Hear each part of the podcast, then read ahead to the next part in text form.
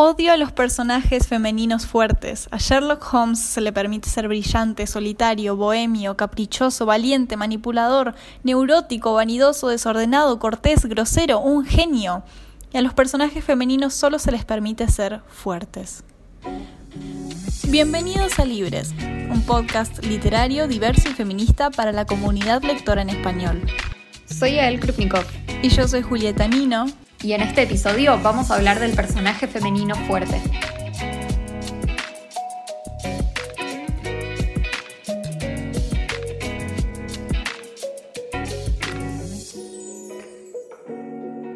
Hola, hola, bienvenidos a un nuevo episodio de Libres. ¿Cómo estás, Juli? ¿Todo bien, vos? Muy bien, eh, muy interesante esto que tenemos hoy para charlar. Ya arrancó picante con, con la cita que trajiste. Me parece re interesante que la cita plantee al personaje femenino fuerte como algo malo, ¿no? Porque uno pensaría que eso es algo súper positivo, sobre todo pensando en, los personajes femeninos tradicionales, digamos, que teníamos en la literatura hasta hace un par de años. Completamente. nosotras somos primogénitas del génesis del personaje femenino fuerte en comparación a la damisela en apuros de antes. Y es muy loco encontrar una frase así, que no es la única del estilo, sobre cómo el personaje femenino fuerte en realidad es algo que podríamos cuestionar. Sí, totalmente. Es como una, una discusión que se estuvo dando mucho en el último tiempo en muchos foros, la mayoría en inglés, y bueno, tuvimos ganas de tenerla acá con todos ustedes. Como vos bien decías, es un concepto súper nuevo. Tradicionalmente en la literatura las mujeres no son fuertes, ni mucho menos. De hecho, bueno, esta idea que vos decías de la miseria en apuros tiene mucho más que ver con la debilidad, ¿no? Y, y no solo con la debilidad en términos de fuerza física, sino de el poder de agencia que tiene la mujer en su propia narrativa. Hasta hace poco las mujeres que nosotras leíamos en la literatura eran simplemente accesorios a la narrativa del protagonista, que siempre era un hombre, y no tenían un arco propio, no tenían objetivos propios, sino que su única función consistía en relacionarse de alguna manera con ese protagonista. Definitivamente, hasta recién en el siglo XIX empezamos a ver estos personajes distintos,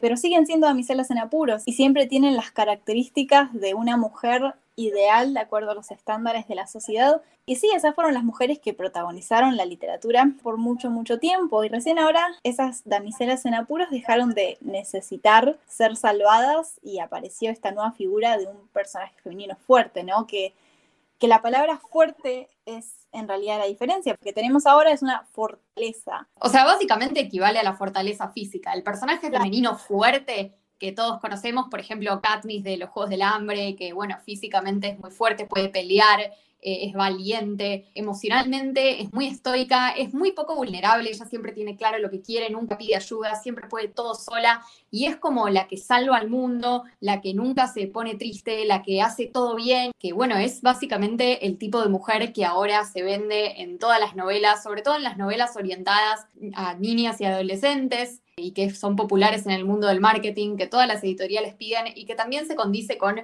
la figura femenina que estamos viendo hoy en día en otras artes como el cine, por ejemplo, ¿no? Y no solamente son heroínas, sino que también son villanas, por ejemplo, una de las primeras fue Selina Sardostian de Trono de Cristal, fue una de las primeras asesinas. Y yo me acuerdo de haber ido a la librería y no conocer ese libro y mi papá me dijo, elegiste un libro que nunca hayas leído. Y encontré ese que en la portada decía Una mujer asesina y me pareció lo más extraño que había visto en mi vida, lo más atípico.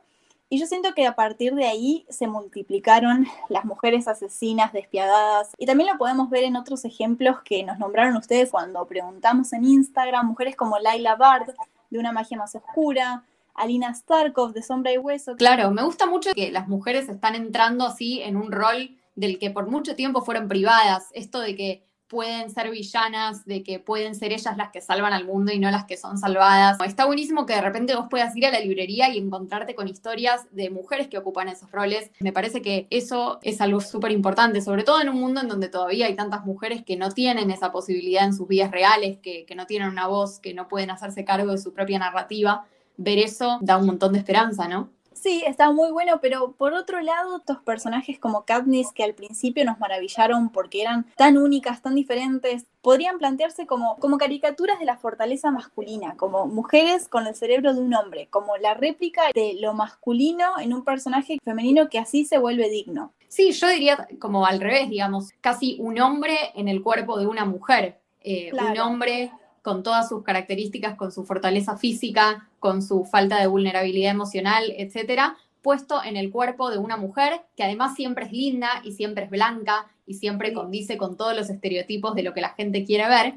Y es cierto lo que decís, es como si así fuera digno, es como si la única manera en la que una mujer puede ser heroína es apropiándose de la manera en la que los hombres son héroes y dejando de lado un montón de cualidades que tradicionalmente les asignamos a las mujeres en la sociedad, cosa que es totalmente arbitraria, pero que tal vez son percibidas como, como debilidades, por ejemplo, la empatía o la vulnerabilidad emocional, el saber pedir ayuda, son cualidades que no están vistas como heroicas o como parte del arquetipo del protagonista de una novela de acción o de aventuras, las vemos como debilidades y cuando queremos construir un personaje femenino fuerte, pensamos que la única manera de hacerla fuerte es asignarle todas las características que usualmente les asignamos a los varones fuertes, que es básicamente poder pegar patadas y hacer todo solo y nunca necesitar ayuda de nadie. Completamente nos quedó un, gran vacío en la damisela que tenía estas características que vos nombrás, la vulnerabilidad, las emociones, la empatía,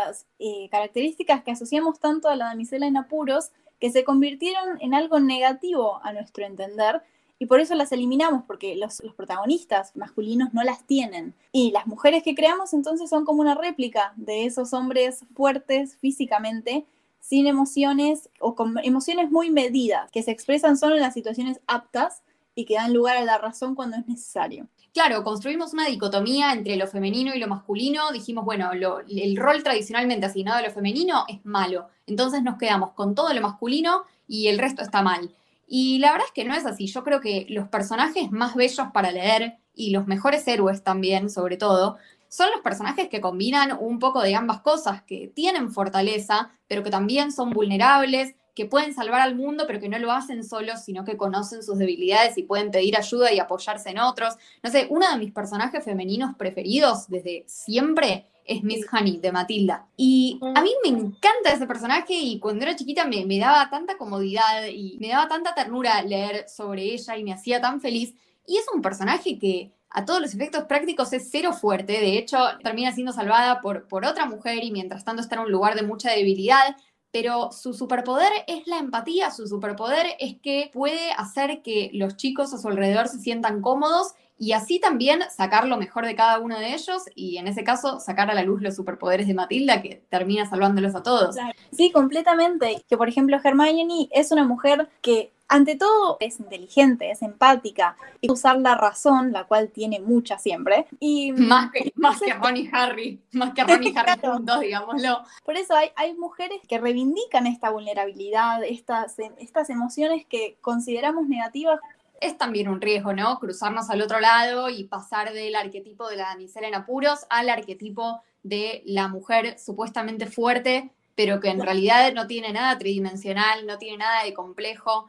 Eh, y bueno, y termina dejando de lado un montón de atributos que también es importante transmitirles a las jóvenes mujeres que leen estos libros, así como está bueno que aprendan que ellas tienen la capacidad de ser fuertes y de ser valientes, también está bueno que aprendan el valor de la empatía y de la vulnerabilidad y no estaría bueno que las dejemos de lado a esas cualidades y que no sean vistas como fortalezas, porque, ah, no, total, lo más importante siempre es la fortaleza física y saber pelear. Completamente. ¿Y vos pensás que es distinto cuando lo escribe una mujer? Justo eso me di cuenta, es muy interesante. Nosotros les preguntamos a ustedes, muchas gracias por contestarnos, eh, les preguntamos en nuestros Instagrams a qué personajes femeninos de la literatura admiraban.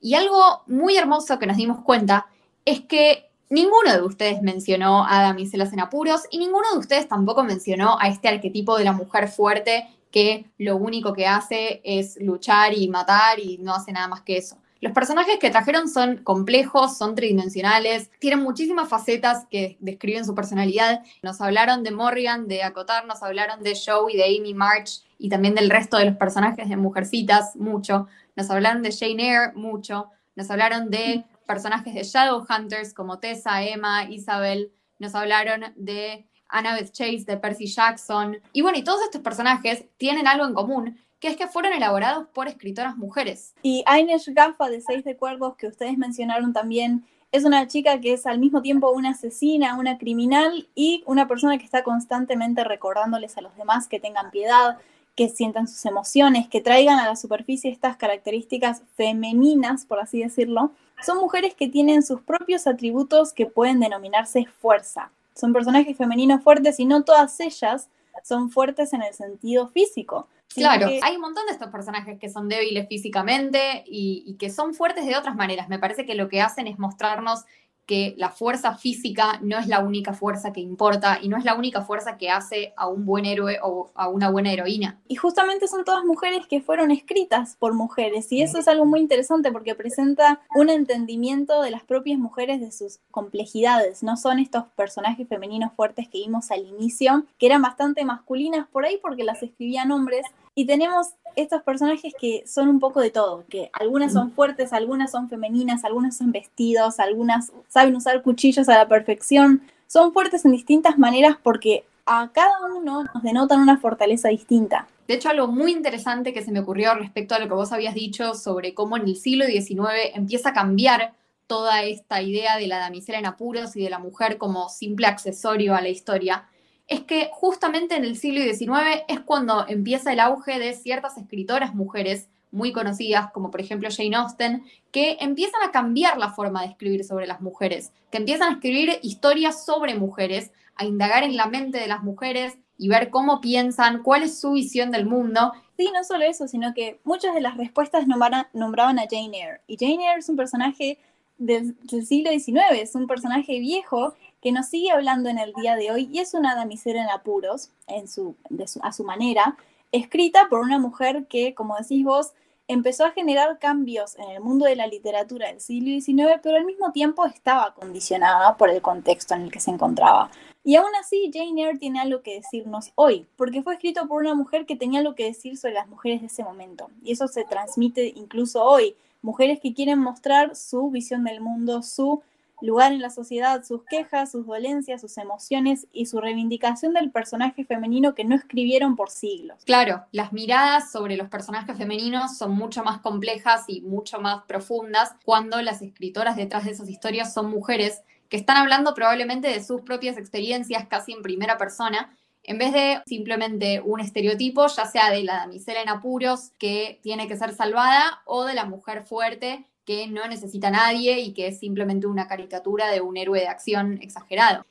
También les preguntamos eso, a qué escritoras mujeres admiraban y nos trajeron muchas, sobre todo muchas que yo personalmente no conocía, así que estoy muy contenta porque tengo nuevas recomendaciones para leer. Sí, había desde Jane Austen y Agatha Christie a Cassandra Clare, Victoria Schwab y Alice Ousman, todas mujeres del día de hoy que no solamente escriben, sino que son personalidades muy fuertes en Internet, en el mundo de los libros, en mostrar transparencia como escritora. Es una profesión que, de nuevo, no siempre tuvimos las mujeres y hoy en día son muchas mujeres que hacen esa labor muy transparente, cuentan lo que es escribir, los pros y cons, las dolencias, los trabajos que hay detrás de cada libro. Sí, también me gustó que recomendaron varias argentinas, recomendaron a Samantha Schweblin, recomendaron a Mariana Enríquez, que son voces también muy interesantes que, cuentan las vivencias de mujeres parecidas a nosotras en muchos sentidos. Eh, y eso está buenísimo. Hay algo muy interesante también de la, diversidad entre las voces que trajeron, que es que hay escritoras que se dedican a escribir novelas muy relacionadas a lo femenino. Recomendaron muchas escritoras feministas, desde Virginia Woolf como algunas más modernas, pero también recomendaron a escritoras que escriben sobre temas que no tienen nada que ver con las mujeres en particular. Por ejemplo, una de las escritoras femeninas más conocidas y la escritora más vendida es Agatha Christie, que escribe novelas de misterio en las que tal vez no te darías cuenta nunca si no supieras el nombre de la autora, que es mujer. Porque habla desde una voz totalmente neutral y sus historias no tienen particularmente nada que ver con lo femenino o con los derechos de las mujeres. Y sin embargo, en lo sutil te das cuenta que está escrito por una mujer por cómo trata a los personajes femeninos en sus historias, aunque sean secundarios o aunque no tengan mucho que ver con las mujeres. Completamente, y tanto el misterio, el terror, el terror sobre todo y la fantasía, son todos géneros reservados históricamente a hombres y, solo ellos eran dignos de escribirlo. Pero también cuando empezaron a surgir estas escritoras de las que estamos hablando, escribieron géneros que pertenecían a lo que se creía que era el dominio de las mujeres, lo que las mujeres tenían que escribir. Es como hay siempre una división muy grande y que parece muy clara, pero en realidad no lo es entre lo que es la literatura de mujeres, las novelas de amor, las novelas más triviales, novelas de comedia, etcétera, y los géneros tradicionalmente asignados a los hombres, como la ficción, las novelas de aventuras. Y, bueno, y muchas mujeres empezaron a escribir en estos géneros. Por ejemplo, Mary Shelley escribió la historia de terror, una de las historias de terror más conocidas eh, que Frankenstein. Y bueno, y se metieron ahí y la tuvieron súper difícil es casi como que no podemos ganar, ¿no? Porque las mujeres que hasta hoy en día escriben, por ejemplo, novelas románticas, se dice todo el tiempo que no son escritoras de verdad, que no es muy profundo lo que escriben, que es fácil, que no, no tiene mucho mérito el trabajo que hacen, simplemente porque escriben novelas tradicionalmente asignadas a mujeres, el tipo de literatura que consumen mujeres, y eso hace que sea visto como inferior. Entonces, bueno, sí, no, no, no ganamos nunca. Y hoy en día incluso no solamente sucede con el romance, sino que pasa con la literatura en juvenil. La mayoría de las autoras que nos nombraron y los personajes que nos nombraron están escritos por mujeres que escriben literatura juvenil. La predominancia de escritoras en femenino hoy en día se atribuye mucho a la literatura juvenil, que también es considerada, como decís vos, que no es literatura, que no cuenta, que es algo más tonto, más simple, algo que las mujeres pueden escribir. Sí, totalmente. Pero por otro lado, es súper difícil irrumpir en estos géneros en donde son solo hombres, en donde en su mayoría también son hombres los que consumen esa literatura. Muchos hombres que tal vez pensarían dos veces antes de leer un libro escrito por una mujer sobre ciertos temas, como por ejemplo ciencia ficción o acción. Entonces, es realmente súper difícil. Claro, por eso incluso hoy podemos hablar de una cierta limitación a la hora de escribir personajes femeninos. También en parte por audiencias que están pensando o charlando cosas parecidas a las que estamos hablando hoy nosotras. ¿Qué es un personaje ideal? ¿Qué fallas tenemos en los personajes actuales? ¿Qué buscamos de las mujeres en la literatura? Son todas cuestiones que siguen resonando en la mente de las escritoras que siguen enfrentando obstáculos en sus carreras editoriales o de autopublicación, obstáculos en el mérito que reciben, obstáculos en cómo son percibidas sus novelas de mujeres o de no mujeres, o de reivindicación de papeles que nunca tuvieron. Y, son todas cuestiones que aún permanecen, incluso cuando vivimos en el siglo de Katniss Everdeen. Sí, yo creo que ese doble estándar está re y todo lo que le permitimos ser y hacer a los personajes masculinos, que no se lo permitimos a los personajes femeninos, es un poco lo que habías leído en la cita del principio, ¿no? Cómo permitimos que nuestros personajes masculinos sean tan complejos, que a veces hagan las cosas tan mal y los seguimos queriendo, que les permitimos un espectro tan grande de emociones y a las mujeres muchas veces no, y eso hace que muchas personas dejen de leer historias o dejen de admirar a ciertas escritoras por animarse a darle a sus personajes femeninos el mismo nivel de complejidad que le dan a los hombres. Por eso también yo creo que estamos un poco trabados en esta caricatura de la mujer fuerte porque no podemos permitirnos que nuestros personajes femeninos sean algo más que eso. Y al fin y al cabo lo que buscamos, los personajes como Miss Honey, los personajes que ustedes nos nombraron, son personas. Esa es la complejidad de la que vos hablás. Son personas multifacéticas con fortalezas físicas y de todo tipo, y eso es algo que las mujeres no fueron en los libros por mucho, mucho tiempo. No fueron humanas. Sí, claro, esa categorización nos perjudica, no importa cuál sea la categoría. Los personajes que buscamos en realidad son los que escapan a las categorías porque son complejos, porque son únicos, en vez de ser simplemente una etiqueta que le ponemos a algún tipo de mujer para definirla. Me parece que en resumen todo lo que venimos diciendo va, va, como un poco a lo mismo. Poder ser una mujer que es fuerte físicamente, pero que también tiene otras características y que tampoco es una de mis en apuros. Poder ser Katniss y poder ser Miss Honey. Poder escribir, si una quiere, novelas románticas super cursis y también escribir novelas de terror o de ciencia ficción y ser respetada y que de ninguna manera nadie diga que tu trabajo es menos válido porque sos mujer o por el tipo de literatura que escribís. Poder escribir sobre mujeres o escribir cosas que no tengan nada que ver con las mujeres y que igualmente tu voz sea escuchada. Sí, supongo que partimos en base a cuál era el problema del personaje femenino fuerte y ya contestamos la pregunta con el hecho de que esa gran categoría que nos llenó de esperanza en el mundo de los libros cuando apareció es una etiqueta, es un reemplazo de la etiqueta anterior en su versión mejorada, pero sigue siendo una etiqueta, sigue siendo una limitación de lo que permitimos que sean las mujeres. Pasaron de damiselas a chicas fuertes y en ningún momento nos paramos a pensar en que sean humanas en todos sus sentidos, que sean ambiciosas, que sean egoístas de vez en cuando, que sean creativas, aburridas, románticas, secas, que sean lo que sea que quieran ser. Y eso no se les fue permitido por mucho tiempo. Sí, totalmente. Yo creo que la heroína verdadera que, que, estamos buscando es todas esas cosas, no es una sola, y no puede ser una caricatura de lo que tradicionalmente le asignamos al héroe masculino. Tiene que ser mucho más que eso. Y sí, estas mujeres también inciden mucho en nuestra vida cotidiana. ¿Cómo pensás, o al, menos a vos, cómo te impactó? Yo me siento muy afortunada de haber crecido leyendo Harry Potter, Los Juegos del Hambre, Percy Jackson, todas historias en donde las mujeres tenían poder de agencia, tenían arcos propios, eran las que muchas veces salvaban a todo el resto. Eso claramente influyó mi perspectiva sobre lo que yo podía ser y querer y hacer, versus lo que me imagino que habrá sentido una mujer del siglo XIX, cuyas heroínas siempre terminaban casándose y teniendo hijos, y tal vez uno no sabía mucho qué pensaban más allá de su amor por el protagonista hombre o el eh, deseo de tener una familia. Sí, también tenemos personajes que no solo nos muestran que podemos tener un lugar más allá de la damisela en apuros, también hay libros que nos hablan mucho sobre cómo percibimos a otras mujeres. En los libros en los que hay una damisela en apuros, por ejemplo, suele también haber un personaje femenino no ideal, no deseable según los estándares de la sociedad, una mujer mala que cumple con los criterios de usar cierta ropa, hablar de cierta manera, tener cierto comportamiento sexual, que es lo opuesto a la damisela en apuros. Y también en el caso de la protagonista femenina fuerte, bueno, tenemos una mujer que es menos femenina, por así decirlo, que no tiene estos sentimientos tan explícitos, que es físicamente fuerte, que es más masculina, y ahí lo opuesto es una percepción negativa de lo femenino, una percepción negativa de, bueno, maquillarse, de ser femenina, de andar pensando en chicos. Y esas cosas también moldean cómo vemos a otras mujeres, no solamente a nosotras mismas, Sí, absolutamente. Y yo creo que también implica algo sobre cómo nos pensamos a nosotros mismos como sociedad.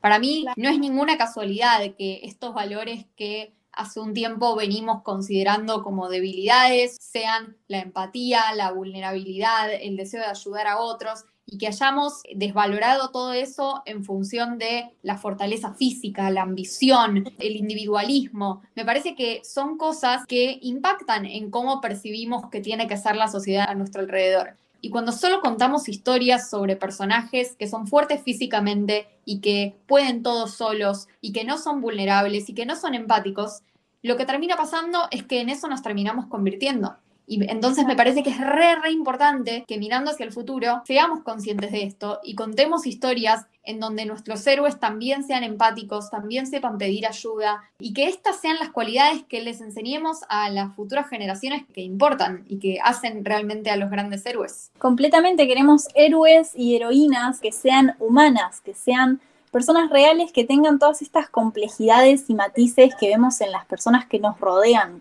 Sí, yo creo que eso es lo que importa, darle a los personajes femeninos el mismo espacio para hacer todo lo que tengan que ser y que puedan ser personas y no simplemente mujeres fuertes o mujeres débiles, simplemente mujeres y, bueno, y un montón de cosas más después de eso. Sí, que puedan encontrar fortalezas distintas, no solamente la física, que puedan ser fuertes en todos los aspectos que deseen, porque hay un montón de maneras para ser fuerte y eso tenemos que demostrarlo en la ficción porque esa fuerza es con la que actuamos en la sociedad.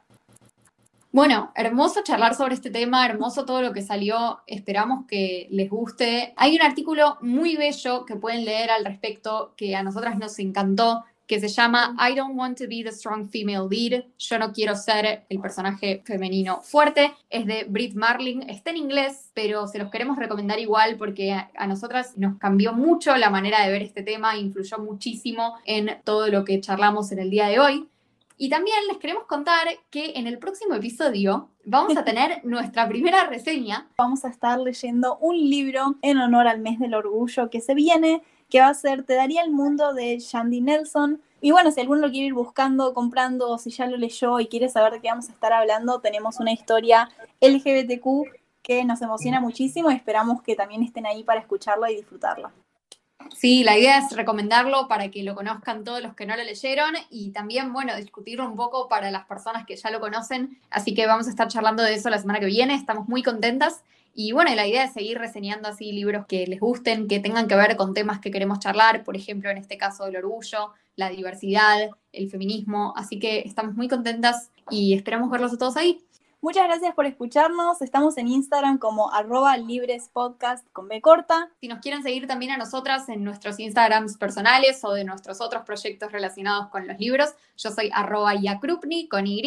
Y yo soy arroba mi universo literario writer, writer como escritor en inglés, que es mi blog de literatura juvenil que tengo hace muchos años. También estoy en YouTube, bajo el mismo nombre, en Twitter, en Blogger, en Bookstagram, en todas las actividades que puedan existir. Tremendo. Bueno, yo solo tengo Instagram y ya no me gusta. Muchísimas gracias por escucharnos. Nos vemos la semana que viene. Y bueno, adiós. Adiós.